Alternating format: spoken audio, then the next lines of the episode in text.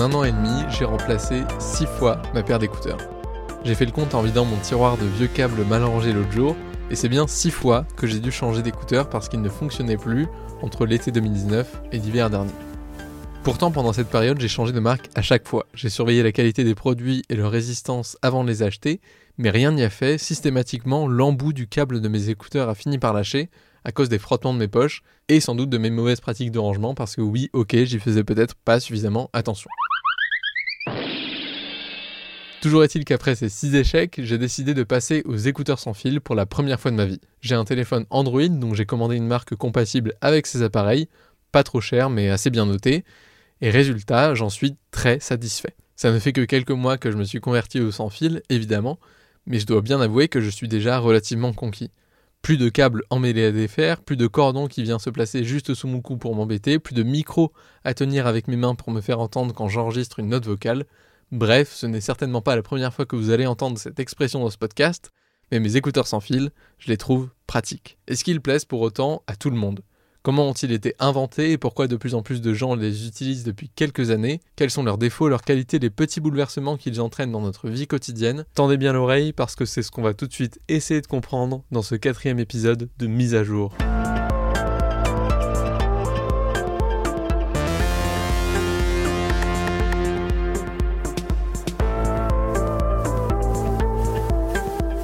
Évidemment, je ne peux pas commencer à vous parler des écouteurs sans fil sans vous parler des AirPods. C'est le nom des écouteurs sans fil d'Apple et ce sont sans doute les plus connus du grand public aujourd'hui. Rien qu'en 2019, Apple en aurait vendu 60 millions à travers toute la planète et on estime aujourd'hui que les AirPods représentent un peu moins des deux tiers du marché mondial des écouteurs et des casques sans fil. It is tour de force in this minute little cette incroyable popularité, elle est plutôt récente puisque la première gamme des AirPods a été lancée par Apple à la fin de l'année 2016. À l'époque, le géant américain venait d'annoncer que ses prochains iPhones n'auraient plus de prise jack, la prise traditionnelle des écouteurs, et qu'il faudrait désormais passer soit par un câble adaptateur, soit se mettre aux AirPods, c'est-à-dire au sans fil. So that is why today we are so excited to show you a new product from Apple called Apple AirPods.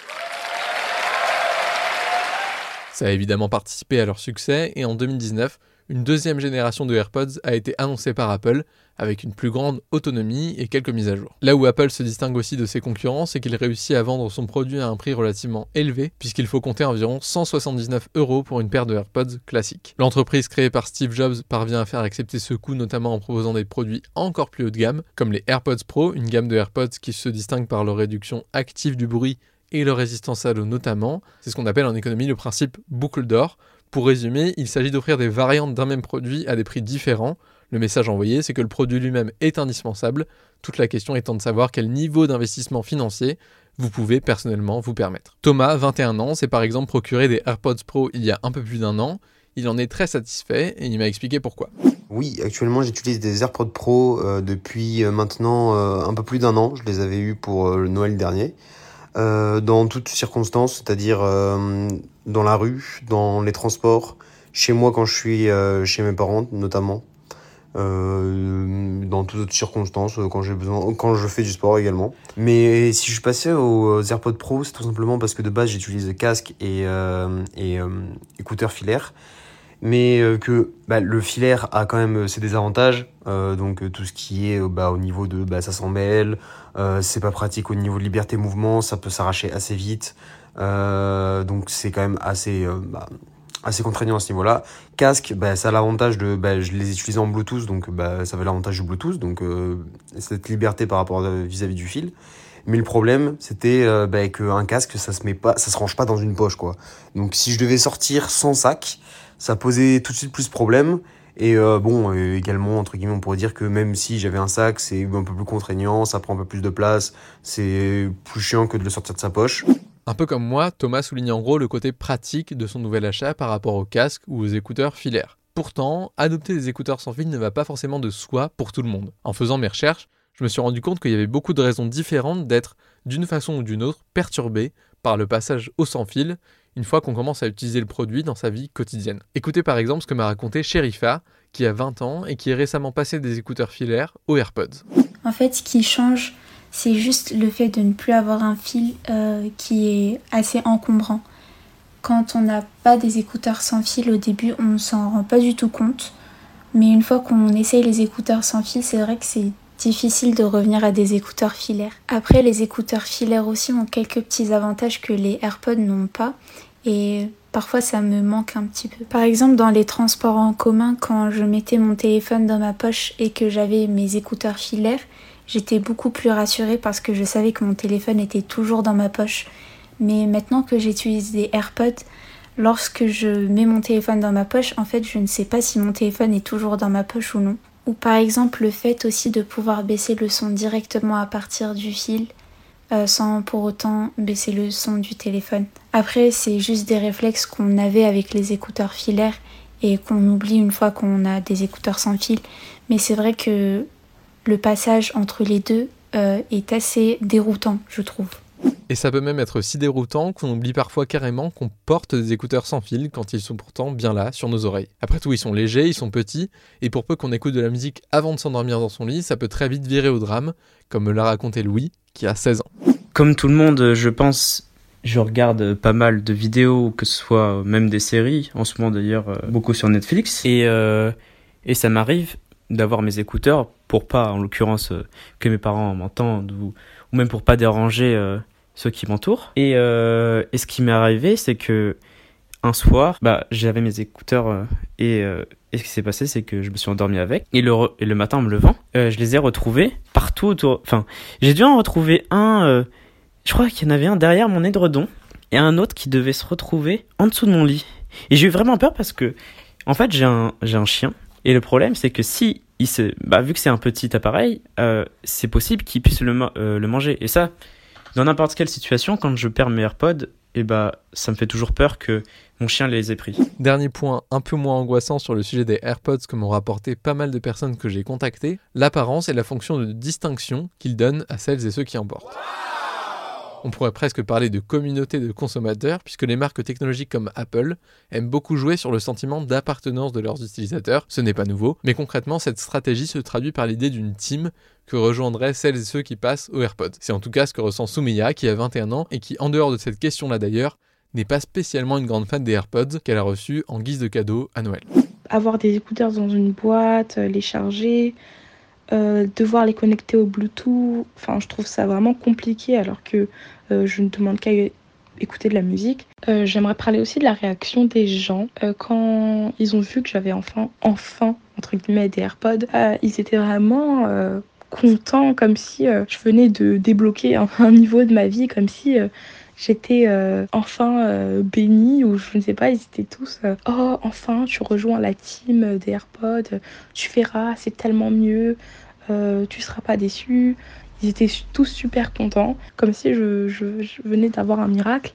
Et ça m'a vraiment étonnée. Je me suis dit, mais enfin, c'est rien, c'est juste des écouteurs. Les AirPods, c'est pratique, mais euh, c'est pas l'invention du siècle. Et du coup, euh, j'ai pas compris tout, cet engouement euh, autour du produit. J'ai même des amis qui mettent leurs AirPods seulement pour les mettre, alors qu'il n'y a pas de musique dedans. Enfin, j'en connais énormément qui font ça. Je trouve ça un peu ridicule.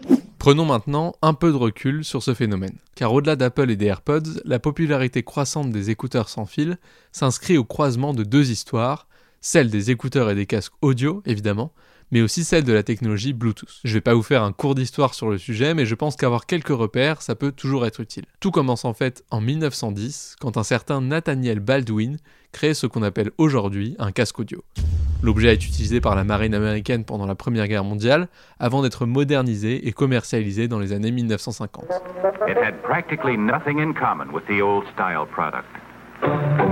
Des nouveaux modèles voient le jour et se multiplient dans les années 1960 et 1970. Peu à peu, il devient un objet mobile à porter en extérieur, et c'est évidemment la sortie du Walkman en 1979 qui parachève cette tendance. Mais à l'époque, on parle toujours vraiment de casque et non d'écouteur. Le design de l'objet reste volumineux, il y a un serre-tête et deux entrées en forme de cercle, le plus souvent renforcé par une protection en mousse, accolée contre son oreille. Bref, ce sont les casques tels qu'on les connaît aujourd'hui. Ce n'est que dans les années 1990 que les premiers écouteurs voient le jour. Avec l'arrivée des mini-disques, des lecteurs MP3 ou encore des lecteurs cassettes, bref de toute une série de nouvelles technologies, le minimalisme prend le pas sur le reste. Les produits deviennent plus petits, plus pratiques, moins chers, ils prennent leur place derrière les vitrines de tous les pays développés, et en 2001, Apple, encore lui, lance à la fois son célèbre iPod et ses fameux écouteurs légers, lisses et blancs qui vont avec. Ils vont servir de référence sur le marché pendant des années et jusqu'à aujourd'hui encore. Our iPhones, our iPads, our iPod Touch all come with speakers. But we also include speakers in these things. Headphones. En parallèle de ces évolutions, la technologie Bluetooth est inventée en 1999. Pour faire court, elle permet de simplifier les connexions entre deux appareils électroniques à proximité l'un de l'autre en supprimant toute liaison filaire. On se rend donc compte que le cordon des écouteurs et des casques n'est peut-être plus si utile que ça, et la marque BlackBerry fait partie des premières à franchir le pas en proposant une sorte de grosse oreillette noire sans fil, pas très discrète mais assez performante pour l'époque, sur laquelle se ruent surtout les hommes d'affaires. Fin des années 2000, des marques plus grand public comme Bose ou Beats lui emboîtent le pas en commençant elles aussi à sortir des écouteurs Bluetooth avec un look plus consensuel et un peu moins encombrant. C'est aussi à cette période que commence à se former la distinction entre écouteurs intra-auriculaires, c'est-à-dire qui s'enfoncent légèrement dans le conduit de votre oreille, et écouteurs classiques qu'on appelle désormais supra-auriculaires. En 2015, les premières oreillettes à la fois très performantes et totalement sans fil sont même présentées à Las Vegas, on les appelle earbuds en anglais, et contrairement aux écouteurs et aux casques, elles ont une forme futuriste, très petite, presque de la taille d'une bille, qu'il faut placer au creux de son oreille. On ne parle même plus d'écouteurs, mais bien d'oreillettes, et si ça reste un produit relativement confidentiel pour l'instant, c'est bien une conséquence directe de tout l'héritage minimaliste que je viens de décrire. Héritage dont s'empare donc enfin Apple avec ses AirPods, quelques mois plus tard, on y revient, la boucle est bouclée. Mais évidemment, la première question que tout le monde s'est posée avec l'arrivée des écouteurs et des oreillettes sans fil, c'est est-ce qu'ils tiennent vraiment? Est-ce qu'ils s'adaptent suffisamment à la forme de l'oreille pour ne pas manquer d'être renversés au moindre petit mouvement, par exemple quand on fait du sport? Le journal britannique The Guardian ironisait même sur ce point en 2016 en titrant, je cite, Les écouteurs sans fil d'Apple, c'est comme des tampons sans ficelle. Et plus sérieusement, il faut bien voir qu'il y a aujourd'hui beaucoup de personnes chez qui les écouteurs sans fil ont tendance effectivement à tomber, parmi elles Axel, qui a 16 ans. À chaque fois que je tourne la tête ou, euh, ou que je fais un pas, même, dès qu'il y a une petite vibration, ça tombe parce que c'est vraiment beaucoup trop grand. Donc euh, c'est aussi pour ça que je préfère euh, les écouteurs avec des fils, parce que le fil va empêcher la chute des écouteurs, alors que par exemple quand une amie me prête ses écouteurs sans fil, eh bien soit ils tombent et ils s'abîment, soit je suis obligée de les tenir à la main près de mon oreille en fait. Everybody's ears are different, but you gotta make one size fit all. Je peux vraiment rien faire avec des AirPods, ça tombe tout de suite. Alors qu'avec euh, des écouteurs avec fil, quand, quand j'oublie mon casque par exemple, eh ben je sais que pendant 30 minutes ils vont pas tomber par exemple. Comme solution pour les gens qui ont des oreilles trop petites comme moi et qui préfèrent les écouteurs au casque, il y a des écouteurs avec euh, des sortes de trucs en plastique euh, de différentes tailles qu'on met dessus, qu'on emboîte dessus. Et en fait, comme c'est en plastique, c'est plutôt l'écouteur qui va s'adapter à la forme de notre oreille. Donc moi j'ai trouvé cette solution vraiment pratique. Ce dont parle la Axel, ce sont effectivement plusieurs tailles et types d'embouts que proposent les constructeurs d'écouteurs intra-auriculaires depuis quelques années.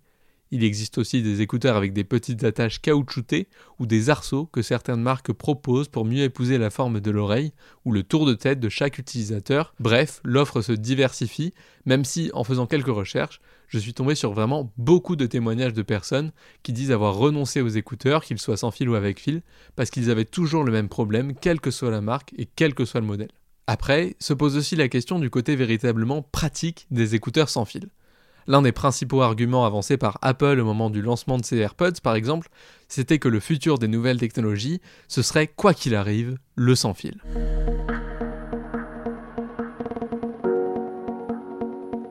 We believe in a wireless. La limite de ce raisonnement, c'est que pour fonctionner, les écouteurs et les autres objets sans fil ont pour l'instant besoin d'être chargés. Avec les écouteurs, ça passe le plus souvent par un petit boîtier qui les recharge quand on les insère dedans, mais qui doit lui-même être rechargé grâce à un chargeur universel. En fait, même avec ce qu'Apple présente comme ces nouveaux boîtiers d'écouteurs sans fil, eh ben, il faut les poser sur une station de charge dédiée qui doit elle-même être chargée ou branchée.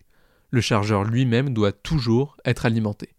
Et forcément, cette recharge sans fil implique souvent une plus grande consommation électrique finale. D'après une étude menée par la plateforme OneZero, Les chargeurs sans fil des smartphones consommeraient près de 50% de plus pour une charge complète par rapport à un chargement filaire. Sans compter que toute cette démultiplication d'objets rend aussi le risque de les perdre plus grand, parce qu'on y fait peut-être moins attention et qu'on ne pense pas forcément à ranger ses écouteurs dans son boîtier et sur sa station de charge systématiquement. Voilà pour ces quelques nuances, mais le fait est que les technologies sans fil progressent et se développent. En 2017, Google a même lancé ses Google Pixel Buds qui permettent d'écouter quelqu'un parler dans une autre langue tout en bénéficiant d'une traduction en direct, en continu, via sa propre paire d'écouteurs sans fil. Le résultat n'est bien sûr pas parfait pour l'instant, mais ça donne une idée des ambitions de certains acteurs du secteur, dans un contexte où les écouteurs sans fil constituent déjà un marché en croissance exponentielle. Selon le cabinet EDC, 40,7 millions d'unités ont été écoulées en 2019, et on estime que ce chiffre pourrait atteindre 200 millions d'écouteurs sans fil vendus en 2020. Alors est-ce que cette tendance va s'accentuer ou au contraire se stabiliser à cause de toutes les difficultés d'adaptation qu'on vient de lister? Est-ce que les écouteurs sans fil vont définitivement enterrer les écouteurs filaires, voire les casques? Impossible de le dire pour l'instant, mais c'est une question qu'on va évidemment continuer d'explorer ici, du côté d'Uzbek Erika, sur notre site, dans notre magazine papier et avec ce podcast. Comme d'habitude, merci de nous avoir écoutés. Vous pouvez nous suivre sur votre application de podcast préférée, Apple Podcast, Spotify, Deezer ou une autre. Là encore, n'hésitez pas à vous abonner au fil de ce podcast si ce n'est pas encore fait. Et vous pouvez passer dès maintenant à notre cinquième et dernier épisode dans lequel on va explorer le phénomène des doubles comptes sur les réseaux sociaux.